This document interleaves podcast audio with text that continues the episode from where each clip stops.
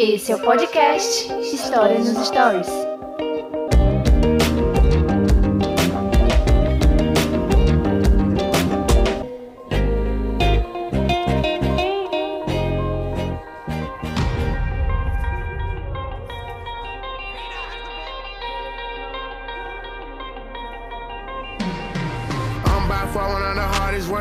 Real firm believer in practice make perfect. You can gather all the water, stay thirsty. Took a lot to get us here, we broke curses. Kill or be killed, the field show no mercy. Losers just lose while winners get worship. I came here for fun, let's get turned up. Somebody pass me a Budweiser cold. I wanna rule the world, I can't hold you. Hell of a life, I feel like I'm chosen. Fala galera, eu sou o Daniel René e esse é o podcast História nos Stories.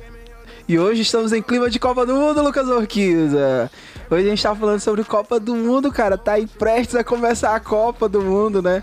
A Copa aí é num- numa data totalmente diferente, Orquiza. A gente tá falando, tipo assim, cara, a Copa do Mundo tradicionalmente é no meio do ano. E esse ano a Copa é simplesmente no fim do ano. Tipo, já vai emendar, tipo, Copa do Mundo, Natal e Ano Novo. Então, tipo assim, já é, é totalmente ano diferente, né? A gente já tem, teve as nossas eleições, então tem muita coisa, Lucas. Abraço, cara. Vamos lá, vamos falar sobre Copa do Mundo, Lucas. Fala, meus queridos, aqui é o Lucas do História Topia e eu não lembro do Brasil ter ganhado a Copa em 2002. Então, assim, pra mim o Brasil nunca ganhou uma Copa, eu nunca tive essa felicidade. Cara, tu não viu? eu, eu, eu Tipo, vi, eu tinha assistiu. sete anos, eu não tenho nenhuma memória, nenhuma. Eu nunca gostei de futebol, tá? Então, assim, eu Cara, meio eu que memória, nunca vi o Brasil ganhar uma Copa. É, esse é o meu sentimento. Vamos lá. Vai mudar, vai mudar. Cara, pois eu vi, vai- cara, hoje eu é o vi, vai mudar. Vai vai rolar. Pois é isso, esse é o ano do Hexa. Será, cara? Hexa, será? Vamos ver aí, cara. Vamos lá. Então, mas antes, antes de começar o episódio de hoje, cara, eu vou te pedir pra fazer a coisa de sempre. Seguir o História nos Stories.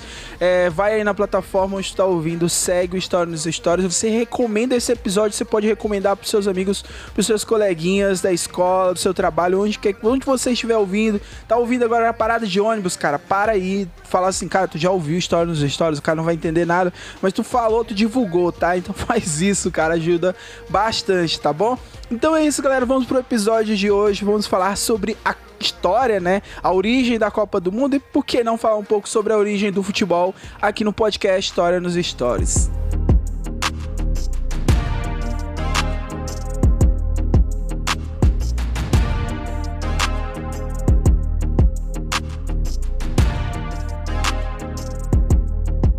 Lucas Orquiza, por onde começamos, cara? É, olha, se a gente for falar assim, a gente tem que delimitar aqui o que a gente vai trabalhar hoje, porque se a gente falar sobre Copa do Mundo, a gente tá falando sobre a competição, né?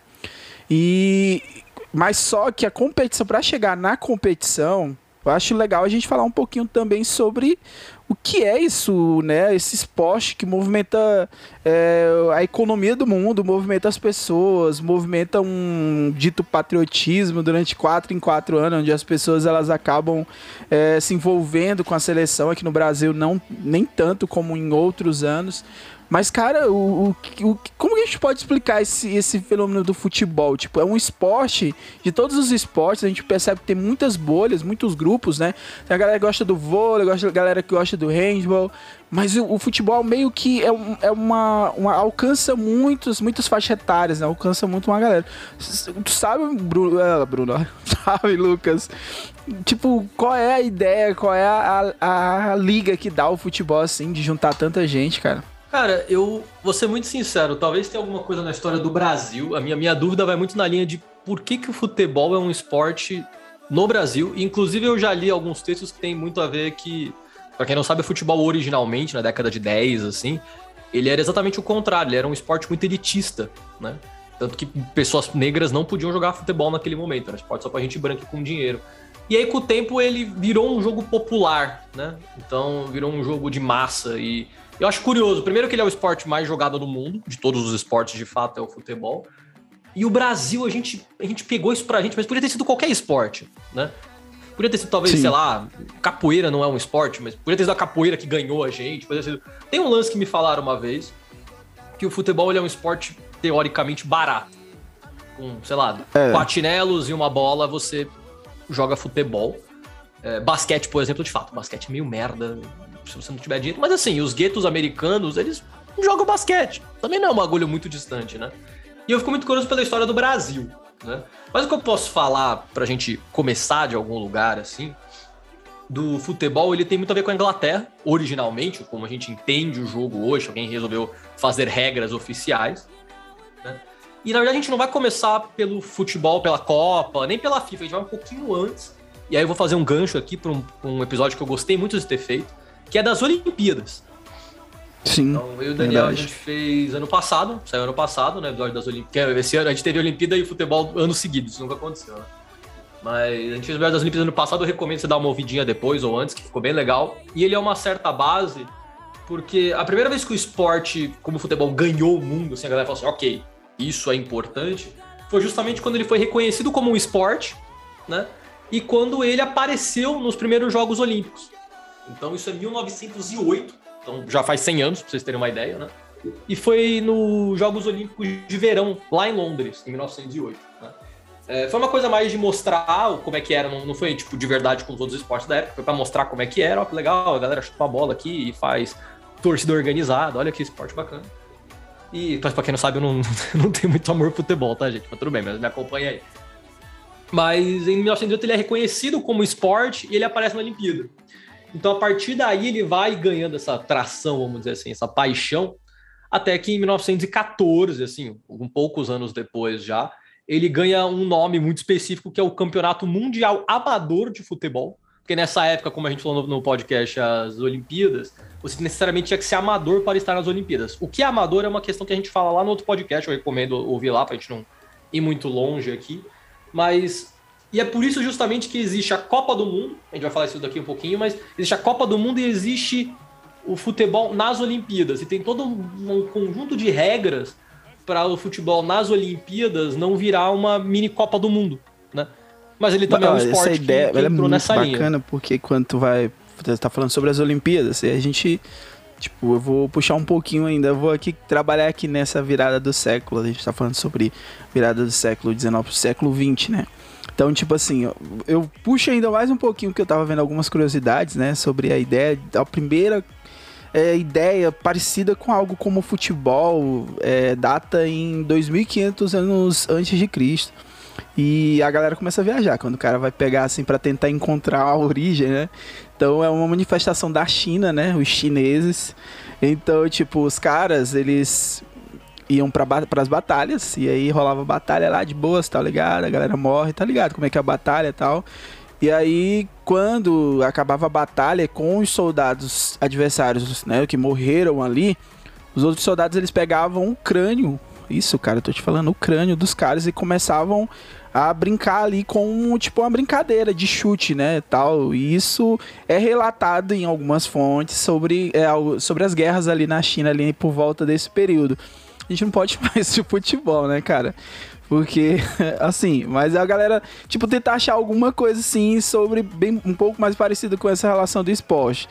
E depois a gente vai caminhando mais para a era moderna, a gente vai falar sobre os ingleses, porque a origem do futebol é, sabe, né? Todo mundo conhece, a maioria das pessoas conhecem que a origem do futebol é inglesa. Então os ingleses, eles dito que inventaram o futebol. Mas assim, como que aconteceu esse movimento todo, né, sobre o futebol? Primeiro a gente tem que lembrar que a Inglaterra existem cidades que elas são cidades operárias. Tá? Então a primeira coisa, lembra de revolução industrial e lembra das cidades operárias, como a, a cidades como Manchester, uh, que são cidades ali que essencialmente você encontra é, muito esse, um movimento operário forte ali. Então houve alguns ensaios sobre o que seria basicamente parecido com o que é o futebol. Vou te dar um exemplo. É, sabe, Lucas, os caras faziam o seguinte: algumas cidades elas entravam numa competição, não era futebol ainda, era uma, uma competição onde as pessoas chutavam bola, uma bola, e aí não tinha tipo 11 jogadores, eram muitas pessoas da cidade. E elas começavam a chutar a bola e tinham que passar em portões, ou era um portão, né? Ou então uma, uma, uma espécie de uma, uma porta com flores assim. E quem passasse a bola primeiro ali vencia. nessa disputa entre as cidades. Então, tipo, era um ensaio do que seria o futebol. Então era, era até conhecido como mês futebol, né? E isso acontecia na cidade de Chester, né? E aí quem conseguisse ultrapassar a bola primeiro desses portões da cidade é, venceria. Essa é uma das primeiras ideias ali do que seria basicamente o que o futebol no início ali. Mas aí no século XIX é, a gente tem a questão da, do, do, pensamento progressista, né? A gente tem as ideias racionalistas, é, o positivismo, a gente tem uma, uma, uma mudança de mentalidade e tudo isso vai acabar afetando muito a vida, principalmente dos britânicos. Por quê? Na Inglaterra, a partir desse momento, não só na Inglaterra, no mundo, você assistiu o positivismo no Brasil com a República e muitas normas, a normatização da sociedade, né? A gente fala sobre a normatização da sociedade. Então, lá na, na com os ingleses, eles começaram a organizar o futebol como um esporte com regras. Então, antes de ser futebol, o esporte era um jogo de regras, né? Tinham 13 regras originais ali que acabavam, que acabou depois passando por muito tempo sendo as regras do que era o jogo. Mas a gente chega num período onde começam a surgir os primeiros times.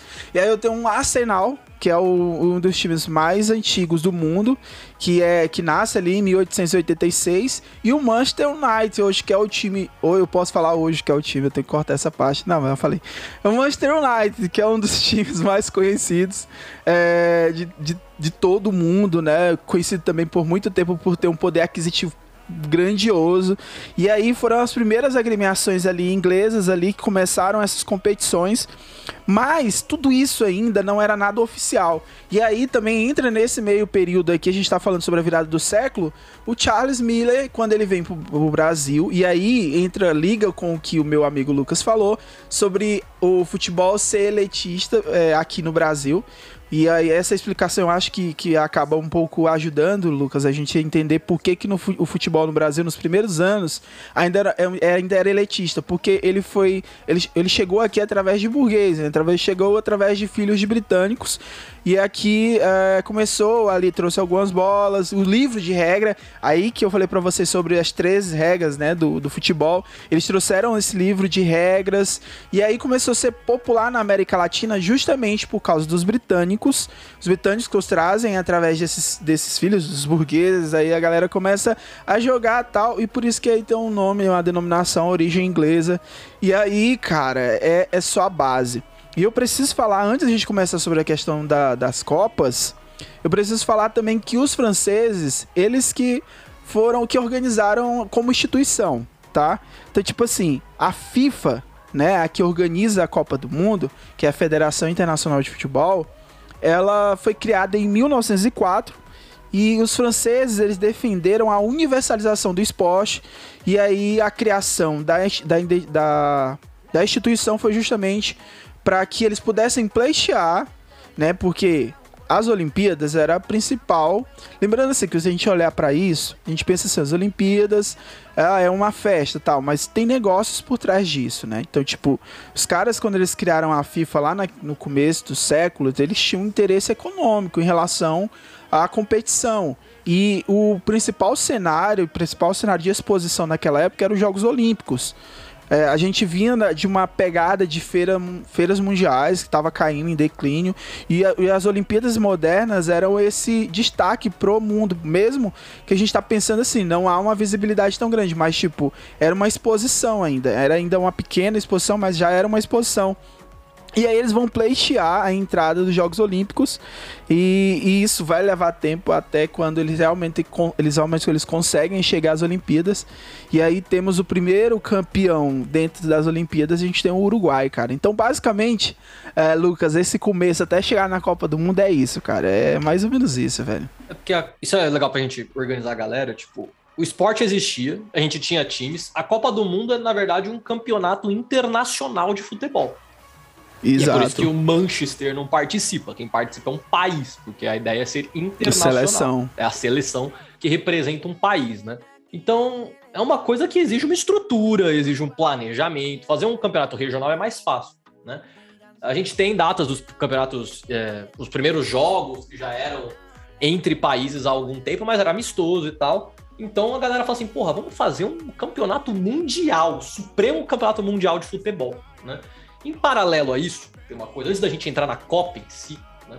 Que a gente tem que falar um pouco também da FIFA, que ela tá dentro desse processo e vão gerar algumas situações mais para frente, que é necessário a gente ter o que é a FIFA e para que serve a FIFA também. Para que serve é meio, meio relativo, mas tudo bem. A FIFA é a Federação Internacional de Futebol. Eu não sabia disso até fazer essa pesquisa. Eu só achava que a FIFA era a FIFA, né? E ela é de 1904, tá? Ela é fundada na Suíça. Se você notou, 1904, ela é muito próxima de quando o futebol já foi aceito pelas Olimpíadas em 1908, né? Então tá tudo ali. E ela é meio que a, é o órgão internacional responsável pelo futebol, não só pelo futebol, mas pelo futsal e pelo futebol de praia, grande futebol de praia. Todas as vezes eu assisto aqui em casa, só que não. Mas, né? mas tudo bem. Mas eu também, também assisto futsal, também assisto futebol, mas tudo bem. Mas a questão é assim, a FIFA é um órgão responsável para você ter noção exatamente de todos os países de quais são as regras, de como que é o, o vestuário, todas essas partes técnicas, vamos dizer assim, ela que organiza. E qual que foi o detalhe que vai ser importante para a gente entender agora? É, no começo a FIFA tentou, desde que ela nasce, ela tenta fazer uma Copa do Mundo. E ela não consegue, nas próprias palavras da FIFA da época, foi um fracasso, ela não conseguiu se organizar porque exige uma estrutura. Então, durante muito tempo, ela deixou que o evento de futebol, o maior evento de futebol do mundo, né, fosse as Olimpíadas. Né? Então, durante 1900... Ela, ela, podia, ela, ela podia usar a estrutura das Olimpíadas, né? Isso. Se aproveitar da estrutura e tal. Era, a Olimpíada sempre foi uma coisa muito grande, né? E assim, isso é uma pira pro brasileiro, né, pra gente, a Copa é maior que a Olimpíada. Porque, né, nós somos o país do futebol. Mas isso é uma pira muito do Brasil. Em muitos países, o grande evento, né, a cada quatro anos é a Olimpíada. É onde o país brilha, né? É onde o seu esporte vai aparecer. Porque no caso a gente gosta de futebol. Mas a FIFA deixou isso rolar e fazia sentido para ela também. Então ela ganhava dinheiro nisso na, né, no futebol. E ela começou a entrar em atrito com as Olimpíadas, justamente quando a gente falou esse lance do Campeonato Mundial de Amadores, né? É, entra em discussão o que é ser amador, ser profissional, isso não era tão claro na época quanto hoje, né? Hoje você tem que ser registrado, você tem que ganhar, você tem que estar num time que é registrado, várias coisas. Na época era mais nebuloso. Então, esses atritos foram sendo gerados, a FIFA também queria fatiar dela, obviamente. E até que em um certo momento a FIFA ela fala assim: não, foda-se, vou fazer o meu próprio campeonato. Já existe as Olimpíadas, então o futebol nunca saiu das Olimpíadas e continua até hoje, né? Mas eu vou fazer o meu futebol com as minhas regras, e vai ser o meu rolê e vai ser muito mais legal. Foi, foi basicamente essa linha que a FIFA tomou para ela, né? Então a gente tem a primeira Copa do Mundo. Vamos finalmente chegar na Copa nesse episódio. E aí eu vou, eu vou só abrir aqui pra vocês terem uma ideia. A gente teve a primeira Copa do Mundo, eu acho muito interessante, que ela foi no Uruguai, né? Eu vou é. puxar aqui que o Daniel tinha falado. O Uruguai foi o campeão das Olimpíadas, ele já tinha ganhado duas vezes, né? A, a Olimpíada de Futebol. Então eles escolhem o Uruguai por esse motivo. Eu acho bem simbólico pensar que é um país latino-americano. Foi em 1930, tá ligado? Pra vocês terem uma ideia onde a gente estava. É, foi o primeiro. E esse, esse lance, esse lance aqui, Lucas, é porque, ó, o Uruguai, ele participou de 24 e 28. Sim. E nas Olimpíadas de 24 foi na França. A França que era a sede da FIFA. O presidente da França, o presidente do Uruguai estava na França, acompanhando e teve todo o destaque do Uruguai, um país sul-americano, vencendo uh, uma competição. Aí o cara, o presidente da FIFA, que conversou com o presidente do Uruguai e eles entraram num acordo, uma possibilidade do primeiro campeonato mundial de futebol de seleções acontecesse no Uruguai. E olha só como os contatinhos, né? Até nessa é, época, os contatinhos já. Rapaziada, tipo, a Europa e a América do Norte, eles têm preconceito com os latinos até hoje. Então, assim, em 1930, então, os caras não deviam nem saber onde é a América Latina. Eu acho bem legal, assim, achei uma coisa interessante de ter descoberto, assim, quando a gente estava pesquisando isso. Então, a primeira Copa do Mundo oficial com esse nome, registrada, né? É em 1930 no Uruguai. E o Uruguai ganha. Ainda por cima, o Uruguai chegou lá e ganhou. A gente teve, se não me engano, 13 só países que participaram, né? Muitos países nem sequer queriam vir, porque estavam na Europa. Pô, eu vou 1930, né? Era um, era um mundo muito distante do nosso. Caralho, eu vou atravessar o oceano inteiro para só botar ali. Então, assim, mas é legal, eu acho que esse é um simbolismo interessante. O Uruguai ele é o primeiro país do mundo a sediar uma Copa e ele é o primeiro campeão da primeira Copa do Mundo. Então, fica a dica aí, quando você não acreditar nos seus sonhos, lembra que o Uruguai estava lá. Tava lá. E, e, e, tem outro detalhe histórico também, porque a Copa foi em 1930, porque teve a Primeira Guerra Mundial que atrapalhou os planos de qualquer tipo de organização de evento durante 1908 até 1930, tipo. E outra coisa, velho, isso que, que chama atenção. A Copa é no Uruguai, O Uruguai vence essa Copa. Saiu até uma notícia da FIFA no ano passado que reconheceu os dois títulos do Uruguai nas Olimpíadas como título mundial. Então, daqui isso demora um tempo, mas praticamente o Uruguai é até campeão, né, do mundo. E nessa competição específica, é, onde começou, tipo, os caras eles começaram a se organizar. Os europeus eles foram convidados, né, para ir, porque tinha que pegar um navio, embarcações, então tinha toda uma logística que era essa logística ela sairia é, economicamente mais viável para os europeus do que para os sul-americanos. Então você tem aqui outra, uma outra seleção também que, que teve força aqui também foi a Argentina, né? Então, tipo, o destaque na época da 1930, a gente tá falando de 1930, tá, gente? Então, tipo, tinha um Guilherme Starbili, né, que era o destaque da Argentina, que era um dos jogadores lá tinha, marcou o maior número de gols nessa Copa. E a Copa ela foi importante justamente porque abriu para essa possibilidade desse evento e ainda a Copa do Mundo ainda não competia com, a, com os Jogos Olímpicos, mas eles tiveram que meio que se organizar para que a competição ela não acabasse chocando uma com a outra, né? Tipo assim, as Olimpíadas ser num ano, em quatro em quatro anos num ano diferente da Copa do Mundo, porque a Copa do Mundo ainda era, ainda era um protótipo, então era uma, a primeira, mas era ali um protótipo, tudo ali era para ser testado ali. Até então, por exemplo, o Brasil, por que, que o Brasil não ganhou nada nessa Copa? Os times daqui do Brasil não mandaram seus principais jogadores, porque eu não sei, Lucas, se a galera, a audiência sabe, ou tu sabe, mas nessa época era muito importante os campeonatos regionais. Então, tipo, o Campeonato Paulista era mais importante que o Campeonato Brasileiro. E na época da Copa do Mundo tava se jogando o Campeonato Paulista. E os clubes eles não liberavam os atletas para jogar uma Copa do Mundo porque eles entendiam que não teria retorno nenhum, porque o que era mais importante era o campeonato regional. E isso também é uma coisa até pra gente entender o que é o o lance, né, de, de região. Naquela época não tinha, como é hoje, o Piauí. Eu tô aqui no Piauí, eu sou palmeirense. E aí, por ser palmeirense, eu, eu acabo acompanhando o time do Palmeiras em tudo, em tudo, às vezes muito mais do que um cara que tem em São Paulo.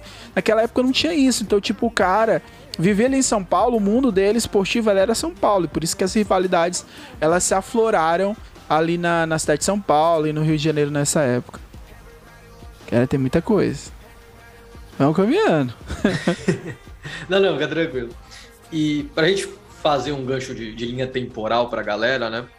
Se você gosta de história ou se você tá acompanhando com a gente, a partir de 1930, que foi a primeira Copa, né?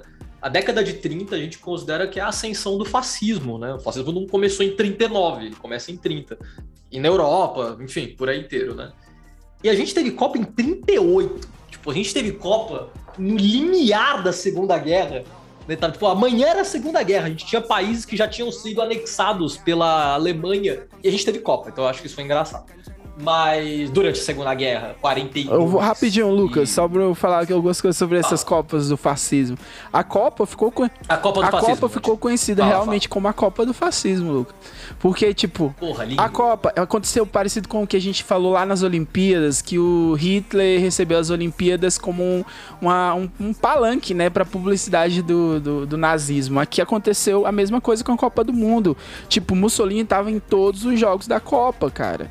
E, e, nessa época, é, nessa época, se eu não me engano, eram três juízes no campo, eram três árbitros. Mano, a Itália ser campeã não é não, algo, tipo, é, é, algo proposital. De alguma forma, esses Gente, caras roubavam tem... ali, velho. Isso tem imagem, assim, a Olimpíada também, tipo, você vê foto, essas coisas do tipo. São poucas imagens, mas tem. Olha, né? olha uma frase. É, a, a Copa Lucas. Com, com bandeira é... suástica de fundo, tá ligado?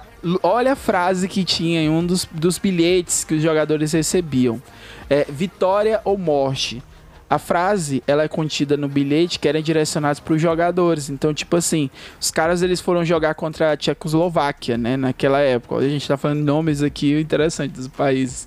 E lá falava assim, cara, ou vença ou vocês vão morrer, cara. Tipo, era isso, entendeu? Então, o, o, Brasil jogou essa Copa de 34, mas não se destacou, estava em crise ainda em relação à questão dos jogadores, então é a Copa do Fascismo. E aí, juntando aqui nesse combo das Copas de 30, a FIFA traz a Copa para sua casa, que é a França, e aí a gente tem a, a Copa de 1938, que é a, é a parte praticamente da guerra, a guerra eminente, estava ali quase acontecendo. E a Itália se consagra bicampeã. Eu acredito, Lucas, que cara, ninguém vai pra uma guerra se não tiver grandão, sabe? Com aquela frase que a galera diz assim, cara, eu tava grandão, aí eu resolvi ir pra briga.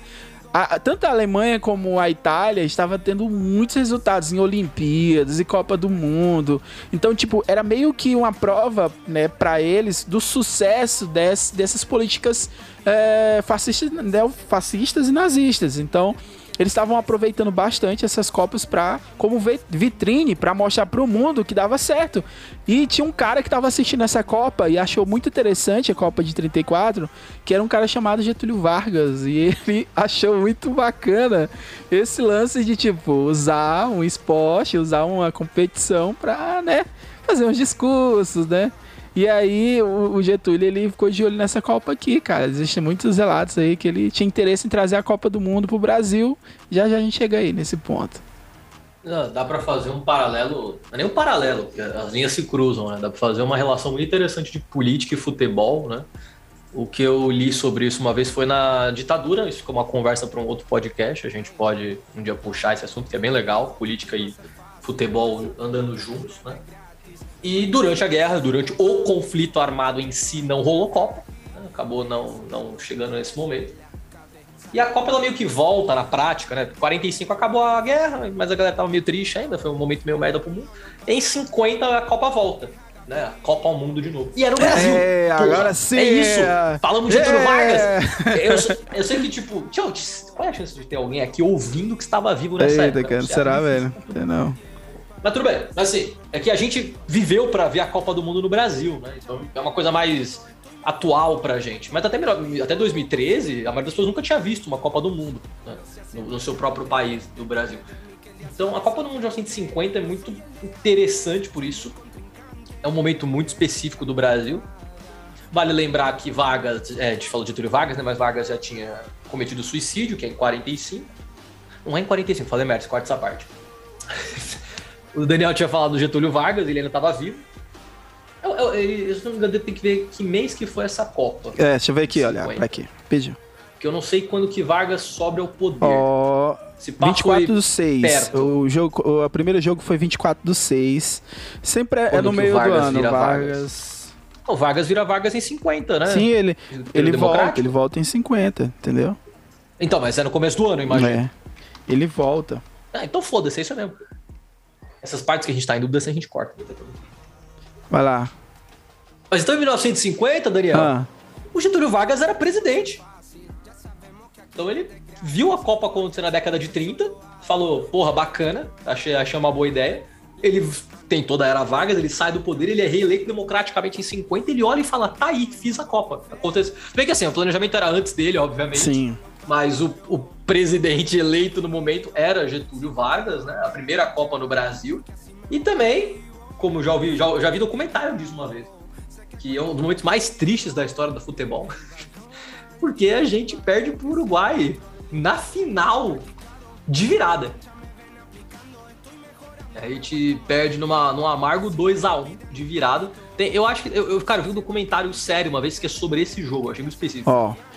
E é considerado, tipo, um dos momentos mais tristes da história do futebol e tem gente que, tipo, chora até hoje, é mó bizarro. É, só, só pra trazendo aqui essas informações, o Vargas, ele assume em 1951, ele ganha a eleição de 1950, então ele assume o Brasil pós, é, pós Copa do Mundo. E, e, o mais interessante dessa Copa, como tá falando sobre isso, claro, é a maior derrota da seleção brasileira em todos os tempos.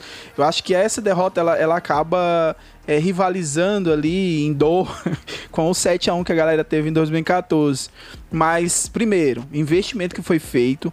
A partir de 1950, aliás, na partir de 1934, a FIFA começou a investir na Copa do Mundo, porque ela sabia que trazia algum tipo de retorno financeiro para as equipes, como premiações, o, o público também. O Maracanã ele foi feito para a Copa do Mundo e o Maracanã era considerado na época, né, como o maior estádio do mundo e ele estava simplesmente abarrotado, cara. O tipo, era certo que o Brasil ia vencer essa Copa, tipo, a galera tava, já tava certo disso. Para você ter uma, uma ideia, Lucas, que a galera tava é certa que ia acontecer, Tipo, as pessoas estavam nas ruas, nos bares, saíam nas casas, sabe? Era, era, tipo muita festa, cara. Era a ideia mesmo de festa. Então, tipo assim, a galera tava todo mundo confiante que ia ser o título ali, que tava tudo bonitinho. Porque a campanha do Brasil na época foi tipo de destaque. Venceu o México uh, e tava com o time principal, né? Já tinha passado aquela época da, da crise. Uh, no, do duelo contra a Espanha, os caras meteram no Maracanã 150 mil pessoas, fiote. Gente, é muita gente hoje no estádio. Daniel, legalmente falando, não deveria ser 50 mil? Mano, só? 150 mil. Porque naquela época. porque, se não me engano, Mano, a capacidade do Maracanã é de 50 mil. Mas naquela época, deixa eu te... olha, olha o detalhe. Naquela época, Era, velho. A galera tava montuada, velho. Ó, tem imagens. Se você pegar imagens. Uma, tem uma imagem clássica da, do Maracanã de 1950 tinha um. É, porque lá no Maracanã, antigamente tinha a parte do fosso, né? Que era ali perto do campo, que era tipo a geral. Então a galera que queria pagar preços populares ia pra geral. Então os caras enfiavam gente ali naquela geral. Então uns 150 mil. Olha, cento, eu, gente, tá ligado que 70 mil, acho que o Flamengo conseguiu agora 60 ou 70 mil, o maior público do Flamengo no ano passado. Olha, você vê a foto, você tem certeza que vai todo mundo. Meu morrer. amigo, se alguém gritasse. Você tem certeza que essa merda vai quebrar e vai se alguém morrer. Ó, eu vou falar um caso, cara, rapidinho aqui. Quando inauguraram o estádio daqui do Piauí, o estádio Albertão, tava lotado, mano, lotado. Um cara, um filho da mão, vagabundo, não tinha nada que fazer, gritou que o Albertão, que era o estádio, estava caindo. Ele gritou na multidão, cara. Isso é ele gritou: Eita, o Albertão tá caindo. Cara, um foi reproduzindo, outro foi reproduzindo. A galera começou a pular no fosso. E começou a galera quebrar a perna, gente cair de cabeça, gente morrendo. Tu acredita, cara? Que aconteceu isso? Grandes momentos. É, cara, é isso. o ser humano é, é um otário, bicho, é muito louco. E foi isso, cara. E a festa tava linda e maravilhosa quando, aos 34 minutos, meu amigo Lucas, é, o Didia né? Ele superou o nosso grande zagueiro da época chamado Bigode, que eu acho o nome, cara, dos jogadores dessa época maravilhoso. Superou o Bigode, entrou na área para chutar de esquerda e fazer um gol no Barbosa. Gente, o Barbosa, o goleiro dessa época, até o fim da vida dele, ele sofreu com a memória desse lance, as pessoas sempre dizendo que ele foi o responsável, porque na imagem mostra que ele falhou no lance. Então, na época, ele ficou marcado para isso e ficou marcado para a vida toda. Então, por isso que ficamos conhecidos como a história do Maracanazo, que dava até um episódio só para falar disso. Mas foi o Maracanazo em 1950, Lucas. Vamos lá, vamos caminhando, Lucas. Para onde é que a gente vai agora? Então, tem uma, uma parte interessante. Eu não sou um cara que gosta de falar de números para falar da história, né? Pra quem não sabe, tem toda uma vertente da história que trabalha só com tabela. Você consegue analisar toda parte da história só com tabela. Eu acho insuportável, mas enfim. Mas eu queria trazer, acho que é quase uma curiosidade que eu acho interessante, né? Que normalmente a gente tinha 16 equipes, né? Então tem que ser esse tipo de número para ser 8 contra 8, depois 4, depois 2, depois o campeão. E em 78, a gente tinha, até 78 a gente tinha 16 equipes. Em 82 eles subiram o número para 24. E aí, qual que é a parte que isso é relevante? Quando você sobe o número de equipes, tem, tem as preliminares da Copa, né? Para só ir os 16. Quando você sobe o número de equipes, você dá mais oportunidade para as pessoas que ficaram por último ali, né? Então 24 é, países podiam ir em 82 e em 98, a partir de 98, foram 32. Então a partir de 98, 32 países puderam começar a ir à Copa e a partir de 98 é que a gente passa a ver mais países africanos, né? Que a África não tem um histórico de ser muito relevante no futebol, e eles, mas eles sempre ficavam ali na, na borda, né? E é interessante que a partir de 98, quando eles passam a conseguir chegar na Copa, sair das preliminares, né? Alguns países chegam, inclusive, nas quartas de final. Então eles avançam bem. Era mais essa, esse, esse filtro inicial, né? Então a gente passa a ver Camarões, Angola, outros países que a gente não via, né? Eles passam a integrar a Copa. Isso é bem legal, uma forma de ter mais gente, mais países e agregar mais valor a, a, ao projeto, né? E foi aprovado, quer dizer que foi aprovado isso aqui. Eu tô fazendo história do futuro. Foi aprovado que em 2026 nós teremos 48 equipes. A Copa agora, teoricamente, vai ser a última com 32 times. E na próxima Copa em 2026 nós teremos 48 países brigando pelo título. Disseram que não sabem como vai funcionar ainda as chaves, essas partes, essa parte chata aí que ninguém se importa. Mas é interessante que a gente pode ver por um viés capitalista, obviamente, que a FIFA só quer ganhar mais dinheiro. Então, se desse para fazer um campeonato dos 200 países, eu acho que a FIFA faria.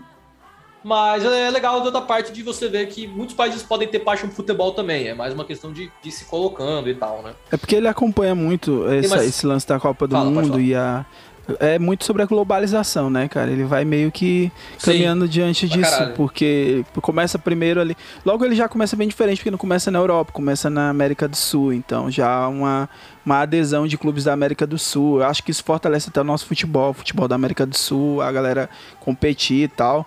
E essas Copas, se a gente fosse pegar aqui, a gente está falando de 1950, aí vai vir as Copas ali da, da década de 70, 80, né? A gente tem 70, a gente tem a Copa do México, né? Que a galera vai para a Copa do México e o Brasil se consagra ali tricampeão, é, tricampeão. E você vai percebendo que eles começam a, justamente a procurar é, integrar justamente cada uma dessas praças. Se eu não me engano, isso a partir de 1990 eles conseguem também ter é, as confederações de cada região já organizada, como tu falou, tipo a Oceania, né? Tem ali a parte ali dos Estados Unidos e Canadá com CACAF, né? Estados Unidos, Canadá e México, que é a CONCACAF. Então, assim, os caras, a Liga Asiática. Então, a Copa do Mundo, a partir de 1970, 74, ele passa a, a, eles passam a entender que a Copa do Mundo era um modelo viável financeiro, né? E passa a ser comercial. Eu vou dar um exemplo aqui sobre isso, que é a Copa do Mundo de Barcelona, né? Se você for pegar lá em 82, depois em 86, você vai pegar que essas Copas do Mundo, elas já tinham, a galera já investiam é, em marketing, já investiam em muito, muitas coisas. Então, por exemplo, em 82, os caras eles já, já tinham essa ideia de logo, de marketing, de tipo assim, o que, que eles poderiam fazer com os ingressos, como que, onde ele ia levar os estádios, a reforma de alguns estádios, a construção de estádios. Então, tipo, a Copa do Mundo ela foi cada vez mais se profissionalizando e se tornando muito bastante comercial, né? E passando aqui por esses anos da Copa, a gente não vai, a gente não vai falar tanto especificamente de cada Copa, mas a década de 80 a gente combina com a 1986, que é a Copa novamente do México. E a Copa também, além de ser uma Copa, a gente fala sobre as questões econômicas, mas a gente fala sobre algumas lendas do próprio esporte, como Pelé, Maradona, aqui em 86, né, que eles surgem diante desse momento onde começa a ter um profissionalismo. E aí eu acredito, é, Kisa, que a mudança para a Copa do Mundo moderna, porque é totalmente diferente, ela acontece em 1998 com a Copa da França. Que aí a Copa da França, eu, eu vou a gente sempre nas Olimpíadas a gente falou sobre isso no finalzinho do cast, né? Eu comecei eu assisti a Copa de 94, eu era pequenininho, eu tinha eu tinha 5 anos na Copa de 94. E eu lembro muito bem de como foi todo o lance emotivo de assistir a final. Eu lembro até, Lucas, de ter desfilado na minha escola, tinha ter esses desfiles de 7 de setembro de escola. Aí tinha que escolher, tipo, se você queria desfilar como um marinheiro, como um militar, como um milico, como. Eu, eu escolhi, cara, que eu queria ser da seleção brasileira. Teve a seleção brasileira. Eu. Eu tenho essa foto lá em casa, cara. Eu era o Dunga, velho. Eu queria ser o Dunga. Eu, tipo, o Dunga é um mó pela saco. Ninguém gosta dele. Mas naquela época eu achava o Dunga, tipo, cara demais. Porque era a Copa do Mundo. Pra, você, pra tu entender como que eu me envolvia naquele clima, né? A galera tava toda envolvida ali. Então eu acho que a partir de 94 é essa era moderna da Copa do Mundo. E aí ela passou cada vez mais ser esse modelo mais comercial e hoje a gente tá aí, a Copa do Mundo. Não sei se isso é bom ou é ruim, porque acabou distanciando muito a galera, assim, né? Galera, sei também porque o brasileiro gosta de vencer, né, cara? E se não estiver vencendo. É assim, a gente consegue fazer uma análise legal e uma análise crítica, assim, né? Sim, vamos, vamos ser honestos aqui. É um monopólio. Sim. Literalmente, a FIFA é dona de um, de um esporte e é um monopólio. Eu posso jogar futebol na rua? Posso. Mas se eu quiser jogar futebol eu dependo da FIFA em algum contexto para a gente fazer alguma coisa. E assistir, enfim, ela é um monopólio. Bom, partimos daí. E sim, podemos entrar naquela discussão que a gente teve do tipo, não deveria ter tido Copa no Brasil, a gente ia ter outros financiamentos, ao mesmo tempo que traz turismo. Toda essa discussão que a galera meio que já sabe, né? A gente já teve a Copa no Brasil, então não faz mais diferença. Ao mesmo tempo, eu não quero de forma nenhuma cair naquela, naquele lado idiota que as pessoas colocam, do tipo, ah, Copa e BBB é pão e circo, então você não pode gostar. Pode gostar, cara, desde, desde o mais básico, do tipo, Eu gosto da Copa porque eu posso beber antes do meio-dia e é socialmente aceito. Eu acho isso a parte mais legal da Copa do Mundo. Todo mundo bebe 8 da manhã, 9 Tem, não é- tem aula, beleza, às vezes, os meninos são dispensados. Não- Não tem aula, Ah, cara. deixa eu ver, cara. num país onde tem jogo do Brasil, não tem aula. Mano, deixa eu ver a? Copa do Mundo desse Eu não ano. trabalhava, eu tinha estágio na época, o estágio parava, todo mundo da, da empresa, pra gente ver a Copa. Mas você pode gostar de futebol, tipo, não tem problema. Né? A gente pode trazer discussões sérias e discussões sobre capitalismo e tal. E você pode gostar e se divertir. A gente tá num momento de celebração nacional, que eu acho sempre bacana, um momento onde a galera se une, onde o bar lucra também, onde todo mundo Vai ser, fica feliz. eu ó, acho a hora do jogo, Lucas. importante. 7 horas da manhã, cara. Puta, é isso. Infeli- Infelizmente, Daniel. Infelizmente, Essa é serei é. obrigado a beber às 7 da manhã. Sete da Infelizmente. manhã, cara. Estou muito triste com essa notícia. É isso. Então vejo vocês, vocês que estão aí, mandem aí um. Respondam o nosso, nosso Instagram, fala assim: eu tô bebendo aqui 7 da manhã por causa do Lucas, se você for maior de idade, que fique claro. Ó, a final, a Mas- final mesmo vai ser meio-dia, cara, de um domingo, dia 18 do 12. Lindo. Então, ó, galera. Então, tem o lado, é isso. A galera fica. A, gente a pode galera torce pro Brasil pensando nos feriados que vão acontecer por causa dos jogos, né? Sim, a gente não tem A gente, aula. Isso tipo, é que, muito surreal, que isso- chega isso- até isso a é bizarro, final. sério. Só que esse ano, A cara, gente vive num país que não tem já aula. vai ser em dezembro, a galera já vai estar praticamente de férias, então, meu vacilo, gente. É, gente, tem que se acostumar aí, cara. Se acostumar aí com a Copa do Mundo do final do ano. E pra fazer um. Eu não queria que isso fosse uma menção honrosa, eu queria falar mais disso, mas eu vou fazer essa menção honrosa só pra pra gente falar desse assunto só um pouquinho, porque eu acho importante. É, Em 91, pra vocês terem uma ideia, a partir de 91, oficialmente foi declarada a Copa do Mundo das Mulheres, né? A Copa do Mundo Feminino. E é a partir desse, desse ano passa a ter, né? E é interessante, primeiro, pra gente tentar dar valor a esse esporte também. É, Vai cair naquela. é, O que a galera sempre fala, ah, mas ninguém vê. Aí é aquela discussão. Ninguém vê porque não passa ou não passa porque ninguém vê. Porque a última Copa que teve das Minas passou e eu lembro que muita gente ficou interessada em assistir, né? Sim. Se- sejam mulheres ou homens, diferente. Eu lembro que muita gente falou assim, não, vamos ver as minas. E a gente joga bem também, não é nem esse o ponto. Mas acho importante quando a gente fala de um esporte estritamente masculino, via de regra, né? E tem um fato curioso, e agora é momento 100% curiosidade. Momento, como é que é? Felipe Castanhari aqui, não é pra agregar nada a ninguém, é só pra fazer dinheiro. Felipe Castanhari. O- a Copa do Mundo Feminina ela tem um histórico de países que ganham um pouco diferente da Copa tradicional do futebol, né? Então, por exemplo, o país que é, é quatro vezes não é quádrica, quadricampeão é porque quem joga É, LOL. tetracampeão. Tetra, obrigado. Não é, não é quadra aqui, ó. É te- tetracampeão. Os Estados Unidos é um país tetracampeão na Copa do Mundo Feminina, Feminina. Eu é. acho. E os Estados Unidos nunca ganhou uma Copa. É a maior, a maior padrão, campeão feminino no, do mundo. É os Tem, o Japão aparece também. Acho que o Canadá, Canadá, vitórias. Japão, Nor Canadá, Noruega e assim, tal. É, é- é bem interessante que aparecem países que a gente mal vê na Copa masculina, né? Que nunca foram entendidos como países fortes né, desse esporte. E na vez das Minas, assim, eles representam pra caramba. As Minas dos Estados Unidos, pelo visto, jogam bem pra caramba. E acho interessante. Eu não sei como funciona exatamente o lance da transmissão, como é que se, é, se vai, funciona pela Globo também. Essa parte eu tenho um pouco de dúvida. Mas acho válido a gente fazer essa citação aqui. Queria ter mais informações, mas é isso. Tipo, todo mundo fala que gosta e a gente conhece a Marta. Então, eu queria justamente falar mais disso um dia. Quem sabe, se alguém conhecer aí, falo na moral mesmo. Alguém conhecer alguma jogadora, a gente podia um dia entrevistar uma jogadora. Olha que eu, contei, eu, eu tenho contatos, eu consigo achar. Porra, vamos, vamos. Acho que ia ser legal. Acho que, Cara, acho que ia ser legal essa, essa vertente diferente, mas é isso. Tipo, tem crescido e espero que cresça mais, inclusive. o problema é o lance da questão também que os caras usam o lance comercial, tá ligado? Tipo, porque é um evento comercial, então pra, eles não tinham muito interesse. 91 foi a primeira Copa, né? Foi ali a sede foi na China, tal. Os Estados Unidos venceu a primeira Copa contra a Noruega. E eu lembro assim, fielmente na década de 90 que a Copa Feminina ela começou a ganhar fôlego, né? E principalmente também pelo destaque das Olimpíadas, porque o, o Campeonato Feminino tinha mais destaque nas, nas Olimpíadas. E aí é a época de ouro do Brasil, né? O Brasil, vou falar que a Formiga, que se aposentou agora, né? A galera, eu tenho uma galera nova que fala assim, pô, a Formiga se aposentou agora. Gente, desde 96, desde que eu assisto a Olimpíadas da Formiga, ela jogava na seleção. É, tinha uma atacante do Brasil chamada Cida que eu lembro também das Olimpíadas de 96, a Cida jogando com a Formiga, a Ceci também, era outra jogadora do, do Brasil. Então, tipo assim, a, a, galera pega muito agora, o que tá acontecendo é muito bom, porque o, o, futebol feminino ele tem sido reconhecido também e tem ganhado espaço dentro desse interesse comercial, porque a gente tem que lembrar que tipo, há salários, há toda uma movimentação do clube para o futebol feminino onde são contratados atletas, preparador físico, toda. Ou seja, o, o, é, tem caminhada, é uma ideia natural, progressista, e, e pensar assim que cada vez mais está ampliando esse espaço, porque isso gera, de alguma forma, um retorno financeiro para todo mundo tal.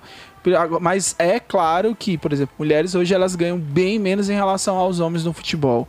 Por exemplo, a Marta, Marta, ela ela tem que fazer patrocínio por fora, de tipo, de cosmético, como ela fez com a Avon, né? A Avon, ela fez uma, uma, uma campanha com a Avon, então todos os jogos ela usa o batom da Avon, justamente para poder também tirar alguma, para poder ali arrecadar dentro do que ela, ela fornece como esportista, mas material por exemplo, a Nike não paga a mesma coisa que ela paga para um jogador mediano do que ela paga para a Marta. Então, tipo, material, até nisso, a Marta, por exemplo, ela não tem nenhum, nenhum acordo com nenhuma marca de material esportivo. Porque é uma forma de protesto dela. Ela tá dizendo assim, pô, cara, se eu não assinar com vocês, não vai fazer diferença nenhuma para mim. Porque o que vocês pagam a gente consegue de outras formas, entendeu? Tipo um alerta. E se a Marta reclama, imagina quantas outras meninas futebol feminino que passam pela mesma situação, que tem que deixar a sua cidade, seu estado, ir para um outro rolê, outro rolê. Aqui no Piauí, a gente tem um time de Tiradentes, né? Que é um, um time daqui de futebol feminino muito forte. E muitas meninas estão conseguindo chegar em times uh, daí do sul, de São Paulo, né? Palmeiras e tal. Então eu acho que é um começo para que para cada vez mais o pessoal possa entender que há é, espaço para ter investimento no futebol feminino e o, e o que potencializa isso é as pessoas procurarem, as pessoas pra, praticarem o esporte, as meninas praticarem o esporte e cada vez mais cair essa, essa vertente tradicional, essa vertente é, patriarcalista de achar que mulheres não podiam, não podem, não e não, não deveriam jogar bola, né? Que também é, é tá muito, acho acredito que tem ainda muitas raízes com essa visão histórica, né? Essa visão é, machista brasileira em relação à mulher participar ou não de, do esporte futebol. O engraçado que eu estudando lá no começo, lá na origem, Lucas, o esporte, quando não era instituição, ele acontecia os jogos com os meninos e os jogos com as meninas. E aí é, mostra que, tipo, em algum momento ali da história, a instituição meio que direcionou só para os meninos, né? Sim, sim. E até, isso, é isso talvez seja um assunto que a gente pode trazer em outro episódio, tipo, o sexismo atrelado ao esporte, né? A gente tem claramente esportes que parecem que são para mulheres e para homens, e se você é do gênero oposto, você tem dificuldade de entrar, de ser reconhecido, de trabalhar aquilo, né? Acho que isso dá uma conversa maior. Eu até botei aqui no, no, e... no Trello com os episódios. É, acho que isso dá um tema interessante. A gente não fala tanto de esporte aqui, porque eu não sei se vocês notaram aí, o Daniel, né? A gente não faz esporte. Eu, eu acho que eu, eu, eu, eu, gostava muito de correr quando era jovem. Quando era jovem, assim, quando era criança, eu adorava atletismo, mas nunca levei correr, isso a sério. É, eu, gosto toda criança gosta de correr. Eu, gosto de comer é, cheetos. cheetos. Eu gosto de comer cheetos e tomar Coca-Cola. Não, não tenho vergonha disso, entendeu? Mas um dia, a gente fala muito de música, por exemplo, a gente fala de cultura Que música não precisa correr, né, cara? nunca. É, e enfim, tem que se exercitar também. Mas eu vi que o futebol feminino tem crescido, acho importante. E que cresça mais, mano. Que tenha mais espaço. Que a gente não tenha só que citar a Marta, tipo, ah, viu, tem mulher que joga futebol. Que a gente saiba tantos nomes de mulheres que jogam futebol quanto de homens, né? E pra deixar uma mensagem feliz, hum. assim. Hoje, hoje, é só, hoje é só energia lá no alto. A gente vai ganhar essa porra, Sim. tá legal? Vai ser hexa, e se você não for, vocês me cobrem. Vocês, vocês vêm me zoar depois. Falam assim, aí, Lucas, você falou que ia ser hexa, e você mentiu pra mim. Escreve pra mim daqui dois meses e, e, eu vou chorar com você. É, galera, vamos lá, vamos colocar aí a bandeira, essa bandeira que foi desmistificada. Vamos lá. Vamos pintar a rua, Daniel. Vamos lá, Tem vamos pintar lá, a rua. Vamos lá, pintar a rua, fazer tipo o Gabriel Jesus aí, quando ele pintou a rua. Ah, a galera levava muito a sério aqui no, no, no Piauí, a galera pintar a rua, viu, tá ligado? Tipo, os caras faziam bandeirinhas da rua, tinha gente que tinha que... E forçava os vizinhos a doarem ali, tipo, cinco reais pra decoração. Mentira! tinha, tinha milícia da pra rua comemorar, mano. Chegava uma tiazinha na porta e dizia assim: aí, cadê os cinco contos? Senão não vai ter bandeirinha na tua. Senão tinha uma casa de uma mulher lá que ela não dava o dinheiro, cara. A, casa, a rua toda tava enfeitada. Na frente da casa dela não tinha uma bandeirinha. O nome disso é milícia. Era, milícia era tipo, esse local aqui, não amamos Copa do Mundo. Era isso, cara, é isso. Então saia das ruas aí, vista-se de verde e amarelo e aí vamos torcer para o menino Ney fazer o gol da Copa aí, ou não, né? Sei lá. Vamos lá, ainda estou muito resistente, Lucas. Ainda sou muito resistente em relação à seleção. Uh, eu não gosto muito da seleção, cara. Eu tô muito magoado, muito magoado. Fiquei com o coração magoado aí das outras edições. Mas eu vou torcer. Eu vou torcer e é isso, né, Lucas? É isso, entendeu? É o ano do Hexa. Essa frase vai ser muito feliz ou muito ingrata daqui um mês. Essa frase vai ser datada pra caralho daqui um mês. Mas é o ano do Hexa e é isso, gente. Tamo junto, vamos pra cima. E é isso. Puxa aí a coisa mais nacional que Ei. você consegue. Puxa aí, sei lá, Titãs. Não, faz o seguinte, cara, rapidinho. Bora, bora... Qual é o nome daquela, daquela banda que toca. É, é Skank. Oh, Skank. Área. É Skank, é isso. Puxa é, Skank aí. Gente feia que toca música e gosta de futebol. Nada mais brasileiro. Tá, antes de Skank, vamos dar um, um, um, um, um explodir a cabeça para o pessoal que tá ouvindo até o finalzinho do cast. Então, muita gente já saiu aí, ah, acabou, eu vou mudar. A gente tá gravando isso em janeiro, tá? Então, gente, você ouve, Ninguém vai saber. Você tá ouvindo o episódio todo, mas a gente tá gravando em janeiro. É só um spoilerzinho aí, cara. É só pra você perceber como a vida é a vida, cara. É isso, Lucas. A vida é uma mentira, né? É isso. Fica aí, tamo junto, rapaziada. Abraço, cara. Falou, o Escute Podcast. Feliz ano novo já já, cara. Feliz 2023 já já. É isso. É isso, tamo junto, cara. Abraço, até mais. Atirou, é gol.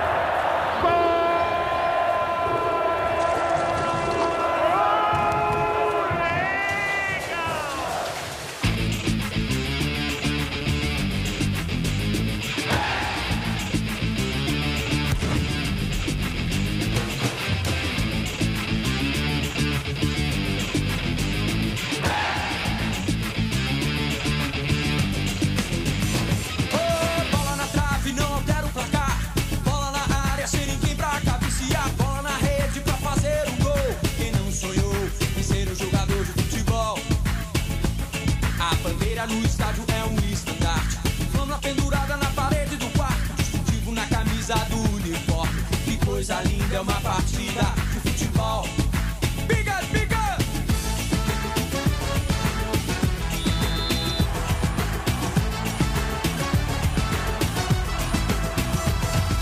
Posso morrer pelo meu time. Se ele perder, que dor imenso crime. Posso chorar se ele não ganhar. Mas se ele ganhar, não adianta. Não há garganta que não pare de berrar.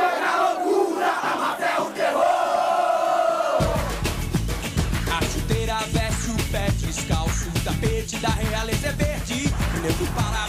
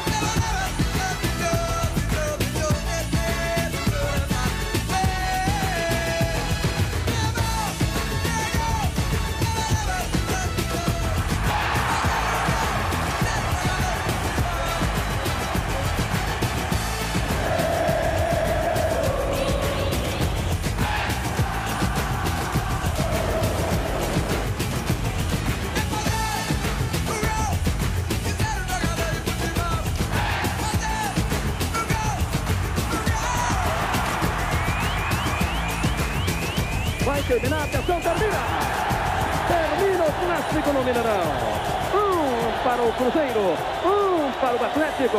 Clássico terminado no Mineirão. Um a um para cada ação, a reportagem volante. Roberto Arturo Banal.